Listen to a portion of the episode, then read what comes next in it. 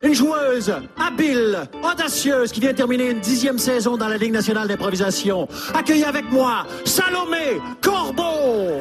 La comédienne Salomé Corbeau se considère comme une privilégiée parce que sa carrière est bien remplie. Dès ma sortie du conservatoire, j'ai commencé à faire de la télévision et je n'ai plus jamais arrêté de faire de la télévision, ce qui me permettait de vivre et aussi de faire des projets de théâtre à côté et beaucoup, beaucoup d'improvisation. Je suis une improvisatrice depuis 20 ans, donc euh, voilà, c'est à ça que ressemblait ma vie. Match d'impro, spectacle de théâtre et tournage. Mais dès le début du confinement, au mois de mars, tout a changé. En quelques jours, elle a perdu presque tous ses contrats. On travaille beaucoup plus de mars à décembre, novembre puisque ce sont les, beaux mois, on peut tourner en extérieur, tout ça. Les festivals ont lieu pendant l'été aussi. Donc, en fait, de mars à décembre, j'ai à peu près perdu mon année, mon année financière, en fait. Je me suis dit, je me donne trois semaines pour euh, profiter pour faire le ménage des garde-robes, puis on verra après s'il y a panique en la demeure. Et il s'est mis à avoir panique en la demeure au niveau financier.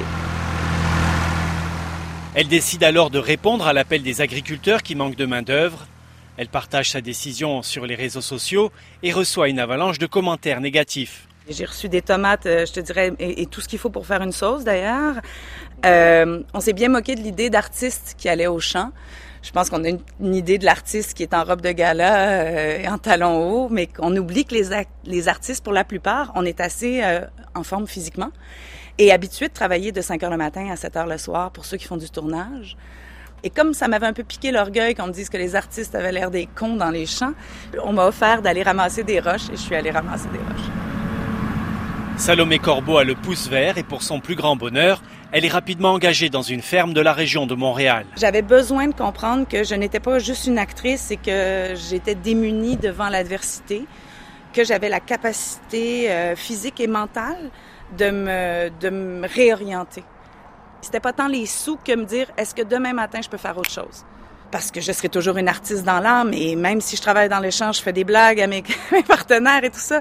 Mais il fallait que je puisse avoir dans ma tête l'idée qu'il y avait une option B, une option C, une option D et que je pouvais subvenir aux besoins de ma famille même en temps de crise. Et c'est une aventure qui se vit en famille puisque deux de ses trois enfants l'ont accompagnée dans ses travaux agricoles. Le fermier était très gentil à accepter qu'on vienne en famille puisque j'avais pas d'école pour faire garder mes enfants. De voir mon fils de 9 ans, un petit citadin qui, tout ce qu'il a pelleté dans sa vie, c'est dans Minecraft.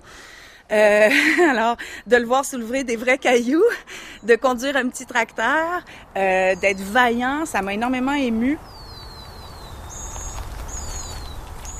Aussi, d'avoir les mains dans la terre, c'est une façon aussi de sentir qu'on est vraiment, vraiment euh, en contact avec le, la base de la vie. Quand, quand des choses comme la pandémie arrivent, on peut bien avoir des réflexions métaphysiques, mais il, ne reste pas moins que si on cultive pas cette année, ben on va avoir un souci à l'automne, puis on va avoir un souci tout le reste de l'année. On peut pas importer toute notre alimentation. Euh, donc voilà, c'était pour nourrir le peuple.